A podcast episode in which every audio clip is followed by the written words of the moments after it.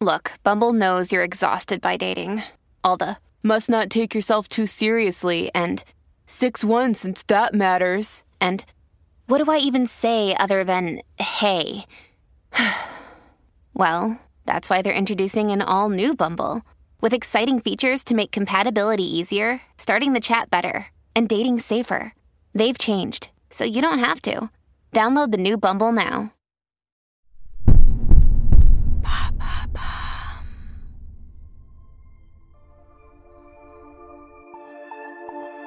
John et Jackie Kennedy forment un couple légendaire, jamais égalé en politique.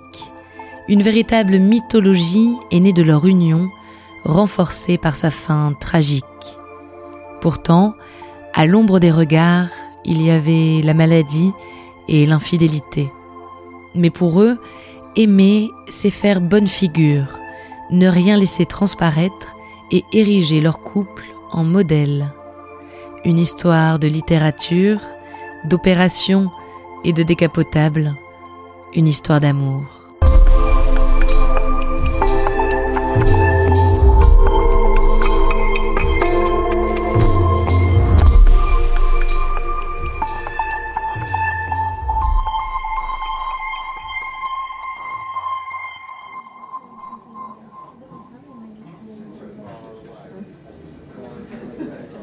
1952, Washington.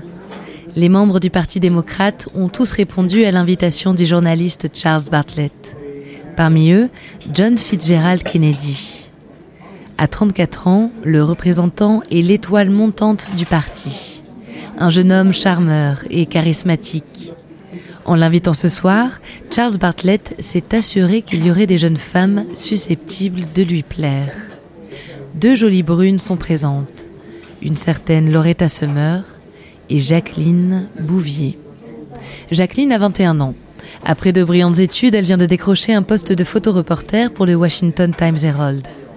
Jackie a une intelligence vive et une grâce immense. John n'a pas pour habitude de choisir, il veut toutes les femmes, mais ce soir-là, il se concentre sur Jackie. Nous sommes alors au mois de mai. En novembre de cette même année 1952, John est élu sénateur. Entre-temps, Jackie et John sont devenus amants. Ils ont eu le temps de se découvrir. John, le politicien hyperactif, est en fait atteint depuis l'enfance de la maladie d'Addison, une maladie hormonale rare qui provoque fatigue, anorexie et chute de tension. John a toujours été malade et les livres sont ses compagnons les plus fidèles. Jackie est passionnée de littérature, elle aussi, surtout française, sa spécialité à l'université. Elle parle plusieurs langues et elle monte à cheval depuis son plus jeune âge. Ensemble, ils forment un couple bien né, riche, beau, doué. La légende est lancée. L'élection de John au Sénat accélère les choses et rend leur union plus sérieuse. Ils décident de se marier. L'événement a lieu à Newport, dans l'État de Rhode Island. 800 personnes sont conviées à la cérémonie et plus de 1000 à la réception. Jackie est radieuse. Elle ne cesse de sourire. Ils emménagent à Georgetown, un quartier huppé de Washington. Rapidement, Jackie se trouve face à elle-même.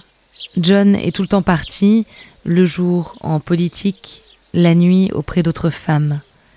Jackie encaisse et reconnaît en souriant avoir épousé une tornade. Pas question toutefois de se contenter de son rôle d'épouse. Elle décide de prendre des cours d'histoire américaine et de sciences politiques. John se sent seul lui aussi. Loin de Jackie, loin de tous. Sa maladie le ronge toujours plus. Ses blessures datant de la Seconde Guerre mondiale n'arrangent rien. Les douleurs deviennent insupportables. À l'automne 1954, on l'opère. Il attrape une infection et se trouve plongé dans le coma. John va mourir. C'est ce que tout le monde dit. Jackie, elle, ne perd pas espoir. Elle reste à son chevet en permanence. Elle lui lit de la poésie. Après une deuxième opération, John et Jackie s'installent à Palm Beach. Jackie joue l'infirmière, elle pense les plaies de son mari. Mais pas seulement. Elle a un combat, convaincre John d'écrire un livre. Ce qu'il fait pendant toute sa convalescence. Son ouvrage sur le courage en politique lui vaudra le Pulitzer en 1957. La même année, deux ans après une fausse couche, Jackie donne naissance à leur première fille, Caroline. Ils sont prêts pour la Maison Blanche. John annonce sa candidature en 1960. Dans les premiers temps, Jackie l'accompagne en campagne, puis, enceinte, elle l'aide depuis leur foyer. L'investiture de John est une immense fête. Toutes les stars d'Hollywood le soutiennent. Le gala à la Maison Blanche est organisé par Frank Sinatra. Ce même Frank Sinatra qui présentera des actrices à John, comme Marilyn Monroe, sa maîtresse pendant un temps. This state dining room symbolizes your duties as an official hostess. Do you serve many meals here? Yes, this is where all the state dinners and lunches are given. En tant que première dame, Jackie ne se mêle pas de politique. Elle trouve sa propre voie. Dès les premiers jours, elle lance de grands travaux d'aménagement à la Maison Blanche. Elle restaure, elle décore, elle jardine et elle décide des menus. À l'extérieur aussi, Jackie irradie. On l'admire pour son élégance, sa garde-robe et ses coiffures, mais aussi pour sa maîtrise des langues étrangères et pour son tact. Mais vous parlez un français parfait. J'ai passé un an à Paris, à la Sorbonne et l'école du Louvre. C'est peut-être pour ça. Et quel cours avez-vous suivi à la Sorbonne? J'ai suivi des cours de littérature comparée et un cours à sciences politiques. Lors d'une visite à Paris, John déclare Je suis l'homme qui a accompagné Jackie Kennedy et j'ai adoré. Il pose avec les enfants, complices, heureux. Ensemble, ils viennent d'inventer la communication politique moderne. Pourtant, les infidélités pèsent sur Jackie. Quand elle apprend que Marilyn chantera Happy Birthday à John pour son 45e anniversaire, elle refuse d'y assister. En août 1963, Patrick Kennedy, le troisième enfant du couple, naît prématurément et meurt deux jours plus tard. Jackie s'écarte des projecteurs pendant plusieurs mois.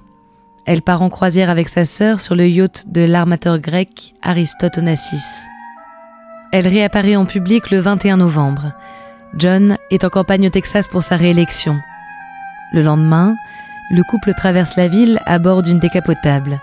Il salue, tout sourire les passants, quand trois coups de feu retentissent. La deuxième balle a touché John en pleine tête. Il est déclaré mort à l'hôpital le plus proche. Quelques heures plus tard, Lyndon Johnson prête serment dans l'avion qui les ramène à Washington.